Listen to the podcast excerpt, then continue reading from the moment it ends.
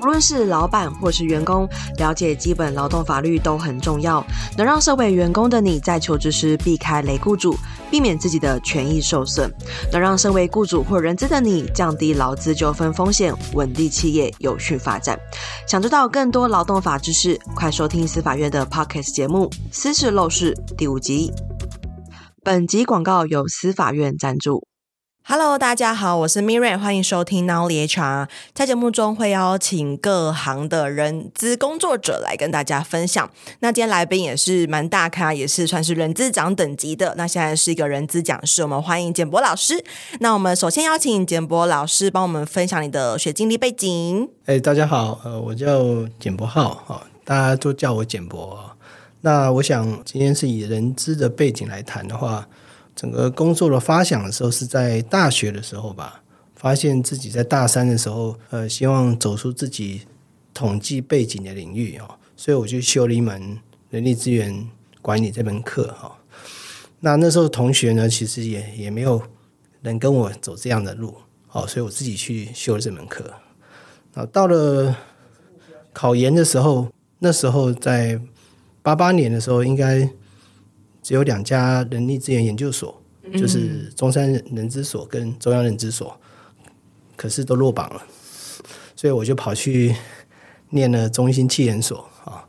那这个无心插柳有成荫，反而造就了我现在用一个比较不一样的角度在看 HR 哦，因为呃，整个人力资源其实在物管里面是其中的一环啊。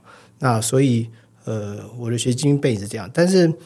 等到我工作两三年后，哦，当然也受到一些挫折了，哦，那我就 用一个比较逃避的心态去念了博士班，哦，那也还好在是因为简博的统计还行，所以也就录取了正大博士班，哦，进入正大博士班就读。那那时候在念博士班的时候，其实我是希望换个领域，哦，想念策略，哦。可是呢，会发现我还是比较偏重 individual，就是人这一块的部分，OB 这一块。所以我到了正大博士班，还是主修人力资源，辅修策略。哈，嗯，哇，那老师，我好奇，你是出来工作当 HR 之后才会去念博士的吗？是的，是的。哦，那当时是完全全职念博士吗？学校其实是希望，嗯，但是我不乖。我就偷偷在外面上班，偷偷在外面上班，哇！这其实是呃很险棋啦，就是说，嗯，其实念书其实是要非常专注的，嗯，哦，可是呢，因为那时候买了房，娶了妻子，都在我博士班一年级、二年级发生，所以在我资格考之前，其实我是蜡头三头烧，除了在学校兼课，在企业里面上班，然后又在学校写论文、发表 paper。所以那时候肝指数都到四百吧，哇！对，那时候真的是非常辛苦哦，就是连六日都要去各学校兼课，所以确实是那时候蛮辛苦的。是，那我好奇，就是老师，你可以跟大家分享一下，你过去在 in-house HR 的时候，大家都是在哪一些产业，然后做什么样子的 function 呢？我在毕业求职的时候，其实并没有对产业有特别的偏好，哈，因为本来就是在念管理。研究所的时候，我们也没有太多关注说，呃，可能进入科技业会比较好啊，或者是营造业比较好，或是石化业比较好，或是药业比较好。那我们的一本初衷就是做 HR 就好，哦。但是呢，那时候在找工作的时候，银行还叫做铁饭碗或者金饭碗的时候，确实给的薪水比较高。哦，那时候我第一家公司就是台湾的中国信托，哦，啊，听说。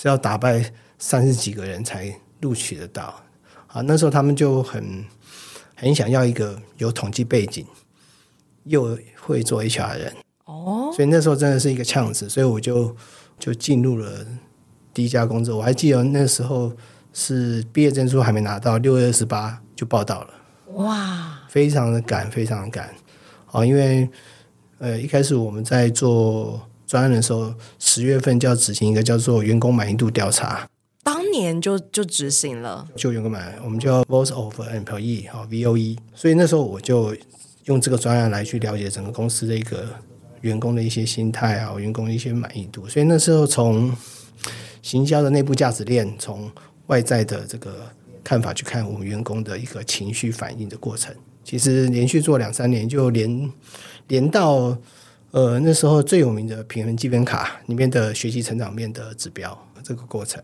哇，我有点好奇，以当年当时中国信托的人数有多少？四千八百组哦，四千八百。哇，那。因因为这个其实就是我老师我都这样，我都是聊到什么，然后好奇就想要追问些什么东西。是是，所以那当时你们因为等于那个是老师第一份 HR 的工作吗？是的。哇，那当时是怎么去执行就是声音就是 voice 这块的调查？当时应该系统还没有很普及，对不对？还没有还没有，那时候连连几家广告公司都没有很成熟，做不出来也不是做不出来，就是他 maybe 就是连因为。比较大型的广告公司，它会有一些 benchmark 或者是 global 的一个指标 benchmark 的分数哦，所以那时候还不是太成熟。那一开始我们在前一手的时候，其实也是中山人之所用暑期合作的方式，让学生去做。哦，所以学生他会是比较用学术探讨或者是学术问卷，对对。那到了我手上之后呢，我除了要要去调整这件事以外，那我要帮忙建构一个。员工满意度的模型。是，所以就要参考很多过去的研究脉络跟管顾的一些手法，所以接下来就是由我们在做。所以那时候包含网络问卷都还不是很成熟，所以我们还是用那种大学以前读卡机啊去画那个圈圈，然后二 B 笔吗？对，哇，去去读卡，四千多人，对，四千多人。哦，那。我先讲第一年啊，第一年我们是还是请工读生去 key in，嗯，第二年我们就因为配合着教育训练的满意度调查的那个二 B B 二 B B，我们就满意度也满意度也用这方式。啊，所以输入的正确度跟速度也快，嗯，所以我觉得可以花更多时间在做分析上面，是是，对，那那时候呃我们在设计的时候，其实就包含工作本身。对工作内容的满意度，对满意度，那当然是用工作激励模式，嗯，呃，NPS 去去拆解自主性啊、贡献啊等等。啊，另外一部分就是企业组织文化，文化也有，然后跟上司的互动，嗯、跟同仁的互动，嗯、然后还有人力资源的制度措施，哦，还有你刚刚讲的文化或者是员工承诺，把它放进来，所以会有四个构面。那大概我忘记了，大概四五十题吧。那我们就会分十三个构面去跟在我们公司蛮重要的大小松博会里面做报告。嗯，那我的主管就会跟各 BU head 去讨论说，你们的 BU 到底现在目前员工满意度怎么样？嗯，好，那那时候就会慢慢把它变成在评分金开积分卡里面的那个所谓的。学习成长面的参考指标，还不敢说要把它放百分之十啊，哦，大概是参考指标，好，所以那个脉络那个时候这样。但后来当然，我我离开之后，公司大概就就找管顾公司做了，因为他觉得可能。HR 可能还有更重要的事情，或者用管顾来做会是比较好的，等等。哇，对对对。所以老师，你的第一份工作在金融业就做了一个蛮有趣的一个案子。但我好奇，因为以当时你的学历应该有很多的选择。换言之，当时其实 HR 有很多的 function 嘛，比如说呃，我们常常知道的选用预留啦等等。所以好奇，什么原因你会选择了这份跟统计或者是跟调查有相关的 position？呃，其实那时候。在整个 HR 的转变当中，刚好也处在一个转型的过程。当年人资在转型这个角色。哦，那那时候我们的单位叫人事部。哦，所以后来叫人力资源部，就是正在转换成人资的这个时代。对，对，对，对，然后呃，找进来的这些人都是做专案为主，所以我有另外一个专案，就是要写出整个员工的招募手册。那时候我我整个把整个公司的甄选的标准之类的，所有的就是 process 哈，包含柜员的，我们叫柜员，然后也叫行员。我们如果在法金叫做 RN，嗯，我们把这些人的所有的 recruiting 跟 selection 的 process 做成一个手册，我大概写了一百多页。哇！所以我把中国信托的在那时候一零四还没有，一零四还没进来。所以那时候，我记得我去应征一零四的时候，我拿这个手册给他看，说：“哇，他们他们看了叹为观止，因为他基本上你看104开始的发展也是先把职缺抛完之后，然后后来慢慢的把流程职能那些建全部放进来，对，所以那时候是这样，所以那时候我都是以专案的方式来做。那当然那时候我也参加，那时候我们中国信托走出海峡两岸去跟招商银行做信用卡合作，所以那时候我们去浦东的时候还是荒芜一地，就是那种就是没有高楼大厦的时候，然后我们看到从一个蛇口的银行。要开始发展上，目前你听到的大陆的招商银行是很有名的。嗯，那时候它是一个很小很小的银行，那时候我们就要开始进行信用卡合作，所以几乎我们也在这这我在第一份工作的前两三年，其实养分是很重，包含我们找了汇悦跟资鼎管顾公司一起来做职位评价跟薪薪资。资鼎、资鼎、资鼎、资鼎这两家公司做薪资调查跟职位评价。嗯，所以把公司整个年工制把它转成。我们叫做慢慢算是职位制或者是呃奖金制的过程，嗯，好、哦，所以那三年其实是蛮超的。哇，听起来老师你的那个时代很有趣诶，就是因为以现在来说不太可能会有这样子的机会。对，现在其实就是那些专案可能已经很成熟了，所以不太有机会参与到整个变革的过程，或者是说转型，或是有很多哦很探索的一个过程。嗯，那后来呢？就是因为既然就是这个这个专案它可能有一个句号嘛，那后来你在 HR 这块还有哪一些方选是你曾经在 in-house 里面执行过的？我后来就是进了博士班的时候，大概呃专心在念了两年的书哦，但是这两年书老师还是会要求我们跟企业互动，好、哦，因为我们正大有七家班。那到了博三，我又去。里面当中被邀请去做，有点像 part time，就是有去一个 HR，然后去三天，然后给我部分薪水，然后叫我去做专案。那那时候专案也是会是做比较算是薪酬啊，或是整个专案的类别，所以我我很少就固定待在某个地方去做操作型的工作，所以我都是以专案为起家。好像呃，我后来也帮永丰金控做文化诊断调查，哦，那是我自己接的案子，所以那时候我博士班。我已经开始在独立接顾问案，哦，所以那时候是相当辛苦，又也是一样，就是要写博士论文，然后又要在外面教书，然后专案也要做。那有时候老师会说：“哎，简报怎么不在啊？”那我就要骑个机车马上冲回正大，然后在他面前出现这样。那那时候是其实是蛮走险棋的啦。哦，你说他很担心自己毕不了业，对，哇，是这样过来的，嗯，对。那后来，因为既然你刚当时在念呃博的时候已经开始做接案了，所以好奇什么原因你会再回到 in house 里面从事人资这个角色呢？因为其实你其实以当时来说，你也可以选择管顾去做发展啊，是就是不论是外商或是很多大型的管顾都是一个选择。没错，因为因为我一直觉得做管顾要要有一句话，就四楼的天堂讲一句话，我觉得现在要四楼的天堂，四楼的天堂就是那个黄秋生演的那个，他说。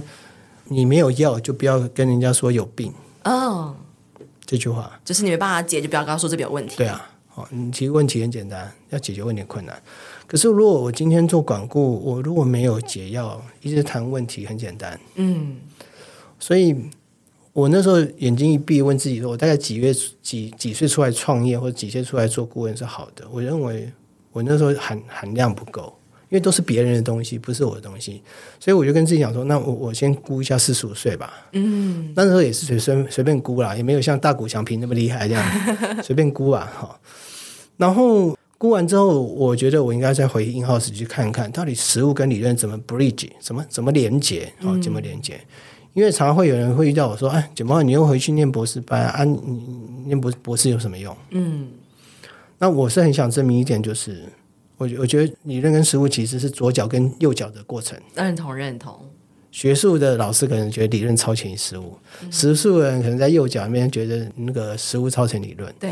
所以我觉得没有一定的答案，重点是什么？互为相辅相成是一件重要。嗯、你研究需要企业做场景，然后你在论论述的时候需要理论来支持。没错。所以我觉得这是一个相辅相成的过程。那我也在练习这一块。所以当我在博士班毕业之后，我我最大的挑战我，我我觉得有人会告诉我是说，简报你怎么让你在写论文的那个文字能够很精准的落地，让企业主买单。嗯，我觉得那个段时间是需要花点时间。那也刚好那时候我毕业是三十八岁，所以我认为这七年时间是让我回应耗时很好，再重新整准备的过程。所以就受到很多七加班的学长的邀请，就去做开始做人资的比较高阶主管的工作。嗯，大概是这样。那那这个过程当中，当然有很多学习跟血泪史了。那这个太多了，这个这个 这个是真的是很多，因为。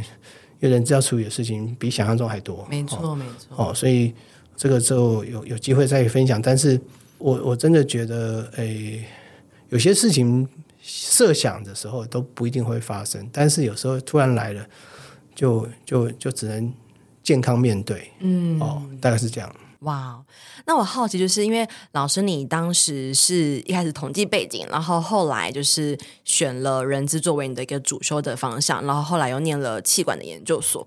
那你出社会做 HR 的时候，就是真的身为公司里面的人资工作者，跟你在学时期，就是你的那个想象是有落差的吗？我我应该我应该从来没有想象，哎，真的，我其实没有想象，因为因为。那时候我们那个年代也没有什么就业博览会，也不会有，也没有人带，也不太知道这个，也不知道什么东西内容。只不过好像课本上的选进有流我很喜欢，嗯。然后进了企业以后，也没有想象，因为太忙了，太忙了，真的很忙，真的很忙。没想到人资会这么忙，哇！我连我妈有时候看不到我，就说：“哎，你怎么在？我在加班，是真的吗？”我说：“是啊，怎么会这么忙？”因为对。我妈妈那个公公务体系来讲，人资就人二，基本上就是很闲闲的，比比谁都早下班。嗯，他就会觉得你怎么会这么无法理解。哦，可是他现在这个年纪，他八十岁，他终于知道说，我现在做的工作是这个选择是对的。嗯，他有这样跟我讲说，哦，我没想到，我说这个也要你持续的保有竞争优势，是不是说你今天就觉得这个工作好或不好？嗯，大概讲哈，所以我觉得。因为我没有想象，二我我也没去比有时间去比较。第三个，有时候会灰心，但是你会发现，回到心里最最底层声音还是你喜欢，你还是很热热爱 HR，你才有办法去支撑你自己。遇到挫折挑战的时候，怎么撑下去？然后看到人家得到很好的处置跟安慰的时候，你会很舒服，你会觉得很高高兴。我觉得这是 HR 工作者。嗯，常有的一些心态跟自处啦，我觉得是比较重要。嗯、对，老师，你刚刚提到就是说，其实打从心底还是要很热爱这一份工作。那这整个可能十多年的人资的职涯，二十多年人资职涯，是哪一个项目，或是哪一个方向，或哪一个情境，是让你觉得最你最有成就感，或是最 enjoy 的呢？如果是从我的优势那本书，我五大优势里面，我看到我自己是非常 individual，就是我看我我看到一个员工有小小的进步跟成长，我就很开心。那个是我从我的优势看到个体的时候，嗯，我也看到用人主管，因为我的建议跟方发想，让他在带领团队的时候，哦，被接纳跟成功，那也是我觉得很开心的事情。然后我能打动。雇主或者是高阶主管，然后在他领导风格或者在他企业里面推行一些可能他觉得以前都想不到的事情，我也觉得很开心。那这几年我比较着重在策略共识营跟人才九宫格这一块哈，因为这块是 HR 一般都碰不到的哦，所以我也很希望说补足一个学校里面的不足的地方，因为学校以前 HR 绝对不会谈到什么，他最多谈一下人资策略，然后策略是什么这样。哦，所以这块比较差。那人才那块呢，又又相对比较难谈。哦，也没有老师，说真的，老师教的不多。嗯。哦，所以这两块我觉得是一个在知识的缺口，跟我觉得现在势头上比较重要的议题。所以我现在也是在琢磨在这一块。所以我一般在跟许多伙伴在讨论的时候，很多都很想突破那个 ceiling，就是哎，老板在谈策略的时候，我能够插点话吗？或者我能够。进入那个场景能够帮忙什么吗？而不是只在设完 KPI 发奖金而已。嗯，哦，所以这两块我觉得我这几年是比较有成就，而且是有在琢磨的事情，大概是这样。嗯，对那除了很让你很就是感动的，就是比如说大家的成长啦，或者是他们的改变，或者是你的想法有被有让企业获得更好的一个呃未来。除了正面的之外，有没有？这些年有让你觉得很挫折，或者是觉得啊，就是啊，不要做人资了的那个刹那吗？嗯，这个第一个念头就是我在念博士班的一个念头，是因为我发现好像传说中的工作分析跟工作说明书不存在，不存在，不存在。因为你看嘛，我我们在我们用人主管到底是谁在写工作说明书，然后谁在 update？嗯，他有没有跟策略做连接？他有没有跟组织长做连接？其实很少。你自己如果在本期新闻，大家都是把它当成档案柜里面放进去就放出来。所以那时候第一个冲击是在那个当下，会觉得好像书本上的东西是跟实物上有点脱钩。嗯，好，那那是我第一个在我接受到 HR 领域，但那时候有一个我的美好跟跟跟天真啊。嗯，那你说如果说是在工作当中有一些人资的的一些反应，是因为你可能做错事情，老板。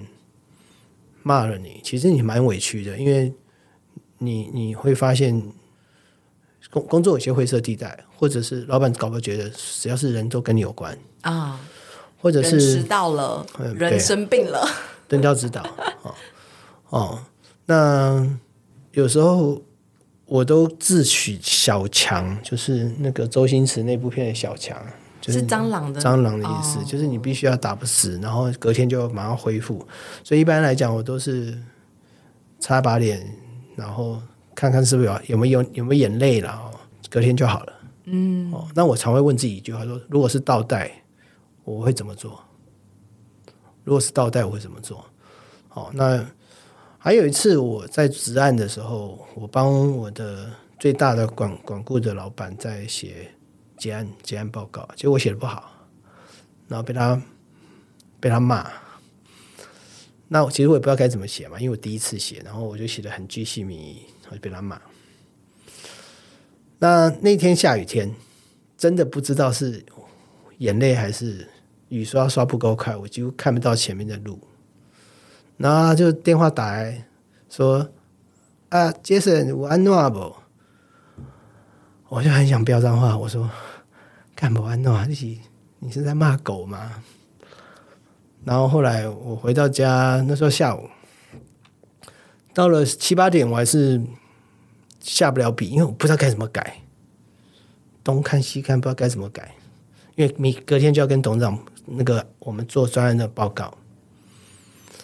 然后他就说：“那呃，你明天来找我。”他就说：“你明天来找我。”我说：“好。”到下晚上七八点，我还是下不了笔，我就跟我太太说：“我们去看电影吧。”就我们去看午夜场的那个《玩具总动员三》，看完十一点多，然后我就回家，哎，有灵感了，就啪就开始了。反正缩头也是一刀，就就就下去。然后呃，到了改到半夜三四点就结束掉啊，七点八点我就骑机车去找他，因为他家住我们家附附近。他看看改了两句，改改，哎，好了，就这样。我想说，不会吧？就这样子吗？他说：“哎，明天给你报啊，你自己准备一下。”然后就让我去准备。好，隔天早上去了，我没有 rehearsal，他就把我的东西拿过来说：“我来报好了。”他只看过我的资料一次，然后他就说他就把我抢过去报。报完报之后呢，当然就买单了嘛，然后还有后续嘛。他就问我说，他就问我一句话：“我刚刚跟你报跟哪里报，跟你准备的有哪里不一样？”那我就告诉他，然后他就拍拍我的肩膀说：“你成长了不错，你已经把你的博士班的那个偶包拿掉，那时候不叫偶包啊，就是包袱拿掉了，这样子。”，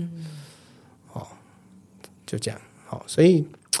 这个训练是让我其实很多挫折啦，就是说，其实你现在想起来，我会这样分享这句话，就是代表它是一个很重要的训练，或者很痛苦的训练。那那个痛苦你现在会遇到，你不要你不要担心，因为会过去。但就担心说你不愿意去迎接那个挑战的时候，你学不到东西，然后你你不知道你自己 HR 到了四十岁还能还能帮企业做什么吗，那我我完蛋了。好，所以你问我有什么沮丧的事情，其实常沮丧啊，或者是。我在我在工厂曾经剪过手指头啊，因为工伤，只有我手最干净，我要把它剪到塑胶袋里面，然后送出去。然后大陆的那个员工的爸爸妈妈是抱着我的腿哭，叫我叫我帮忙。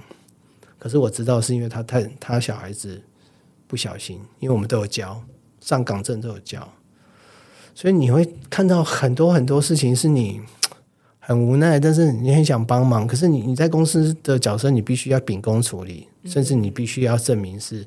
你什么都有教他，嗯，可是父母亲是需要，因为十级工商在大陆就是全残，全残就是要全要养他一辈子，嗯，对企业是一个成本，好，所以这个是哎很多啦，所以我我觉得我只是讲举一些我常常举的例子，你就觉得哇，你说勾起来你就觉得好多很心酸跟的部分就会说，干你 HR 在干嘛？你 HR 这种角色冲突其实是很大，非常大超级大，很难想象哎，如果以当时那个情境来说，就是。呃，一边是公司的利益成本了，成本不是说利益成本了，然后一边是呃，可能这个员工他一生的生活行为是是嗯是哇，这种事情应该也是可以外包的吧？就是劳资顾问之类的，不然其实 HR 来做他会，你也知道有时候有时候就比较偏向资方啊，嗯，嗯对对吧？哦，这个我想在中国社会都是这样，嗯、不像西方和英国就就可能。哇，听起来也是一个确实，如果遇到这种情境，我觉得他会是不管是谁啦，都会觉得是一个很棘手跟很挫折的事件。嗯，那你现在老师来说，你也是你已经到了博士的这个程度，然后也在很多家公司担任过人资长，现在也是自己出来当顾问。未来呢，你会有什么样子的一个规划或是一个想法吗？其实我觉得都随着自己心里的声音走啊。像在职案的时候，我们会希望真正。摆脱一些以前在 in-house 的一些做做一些教育训练，就是把 PTC 做好这样。那我我我现在在职案的时候，我都会跟厂商或者是公司谈清楚那个效益在哪里。嗯，所以我不喜欢接那种无效益的案子啊。我也不太喜欢提案子，因为我东西太多了。我说好，我说你要我三家比价，嘿，我实在是没什么时间给你那个。如果你真属于我的话。哎，就大家先谈一谈，嗯，好，OK，好，那我们不要说 HR 老师在收集管顾的东西，然后也不知道该不知道怎么比这样。如果今天讲师都五十五十六十岁，HR 三十几岁，你怎么看得懂那讲师的功力？其实是看不出来的，嗯，说难听的是看不出来。好，所以你问我现在什么规划？其实没有，我是很想就是一就是知识不要待在棺材里，嗯，第二就是留下一些什么东西。第三个就是真的能帮，真的需要 HR 组织里面需要重视 HR，而且需要 HR 来驱动一些组织改变的，我去帮忙，好，不管大小，嗯、我我都很乐意去做，哦，大概是这样子。嗯，哇，所以以目前来说，其实老师你还是比较会着重在可能是呃人资的培育跟整个组织的策略的这块。是，嗯，好，那节目的尾声呢，我想邀请简博老师，你可以给就是他可能现在还不是人资，他想要进入人资的人一些建议吗？我我觉得还是要自己观察自己啦，哦，就是第一个就是做什么事，闭上眼睛，然后十年后我做什么是快乐的，我觉得这个很重要，就自我探索。嗯，那我觉得探索有两两三次的机会啊，就是第一个当你选大学科系的时候。那现在目前讯息是比较那个，当然你就可以学心理系啦、社会系啊。当然也也，如果你呃在气管系当中，当然有一些可以偏向认知，当然也可以劳工哦，也可以像台师大的这个科技或者是组织发展像这种科系哦。那第二次探索应该是在大学毕业或考研的时候，或是你要就业的时候的部分哦。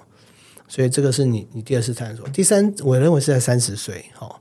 可是我一直觉得 HR 的人不要把 HR 当成唯一或是第一条路哈，因为我觉得 HR 如果要做得好，其实你要了解企业在运作什么事情，嗯、无管其中别管也要涉都要都要涉猎，你不能说都不懂。就是你到工厂去看那个工站，然后那个你在谈人力需求的时候，你不懂什么叫 NRP，那不行，你都你都要有一点策略哈。嗯，对啊。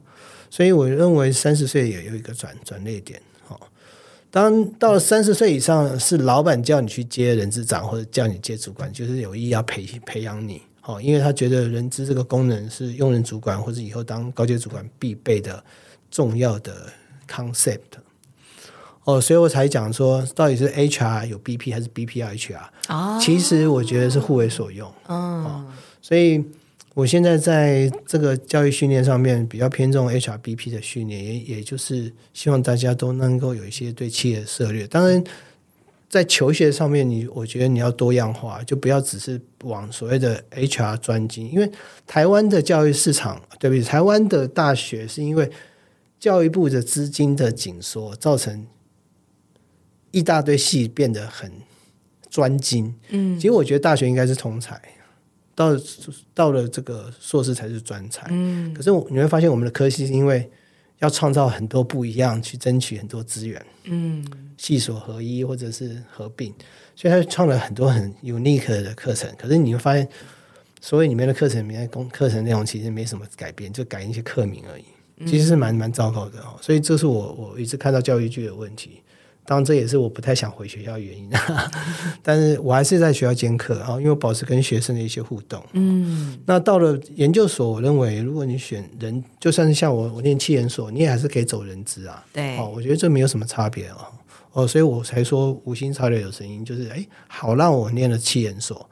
哦，OK，那到了要不要念博士班？不不不不一定啊，因为那时候我想我想当老师，所以我做了这个决定。哦我刚刚没有讲，嗯，可是后来我发现，我好像蛮喜欢每天走在外面跟人家拉雷啦互动啊，好像坐在研究室里面写 paper 很无聊，嗯，而且我记得那时候我们在看 paper 的时候，有一个 paper 写的蛮有一段话嘛，他说你的论文出版就你的教授看，跟 edit 看，跟 review 看，还有你的太太看，嗯、很写很写生，对不对？嗯，外国的 paper 写的。所以我后来想想，如果我真的想要在 HR 里面做一些影响力的人，嗯，in-house 是对企业。如果我出来当讲师，那那个我觉得我四十五岁就想做的事情，像慢了一点，但为期不晚哦。所以我认为一不学而无术，我觉得是 HR。我要告诉你，就是不要给自己设限。嗯，这个这个，我认为你你你你要有打不死的蟑螂，就是遇到这种挫折，你你不要在意哈，因为。人是最难预测的动物。哇！人是最难预测的动物，你根本不知道我下下一项要讲什么。嗯。好，第三个就是，呃，你要记得一件事情，就是你做的所有事情都要以企业价值为第一优先。嗯。你在做决定的时候，你就不会会造成个人的个人的喜好有所冲突。就是，嗯，你这根本就是在替你自己想嘛，不是我在帮公司想，我怎么帮公司做最大利益的思考。我觉得是很重要。然后，就像薪酬的人看数字就是数字，看到别人工作很轻松，拿那么多奖金，你也不会抱怨。嗯。我觉得这个心态是要非常重要的。哦，那我觉得这个是这个养成，我觉得台湾做的好吗？我不觉得，我也是不觉得，中间有断了很多地方。嗯，但这也是没办法，哎，这也没办法。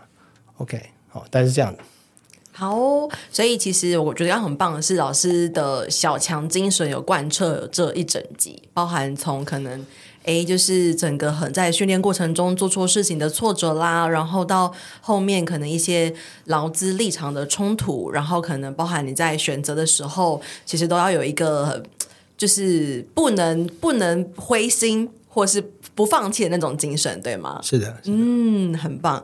那下一集呢，老师会跟我们多聊聊关于人才九宫格，因为像刚才老师提到，他在目前其实授课的主题呢，第一个主要是 HRBP，然后再是 HR 九宫格。那九宫格这个面向其实蛮认同，其实国内蛮少呃，就是资深的人之前辈会谈论到的，所以特地邀请简博老师下集跟我们聊聊这一块。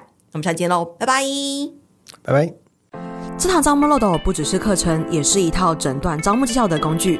它将成为你的小百科。每当遇到真才困境时，你可以在这堂课当中找到解决方法。初入人资领域，不晓得如何展现你的招募能力吗？你有招募时效与绩效压力，想要找方法来让你喘口气吗？不晓得如何诊断招募困境，找不到突破点，想了解更多业界的新做法吗？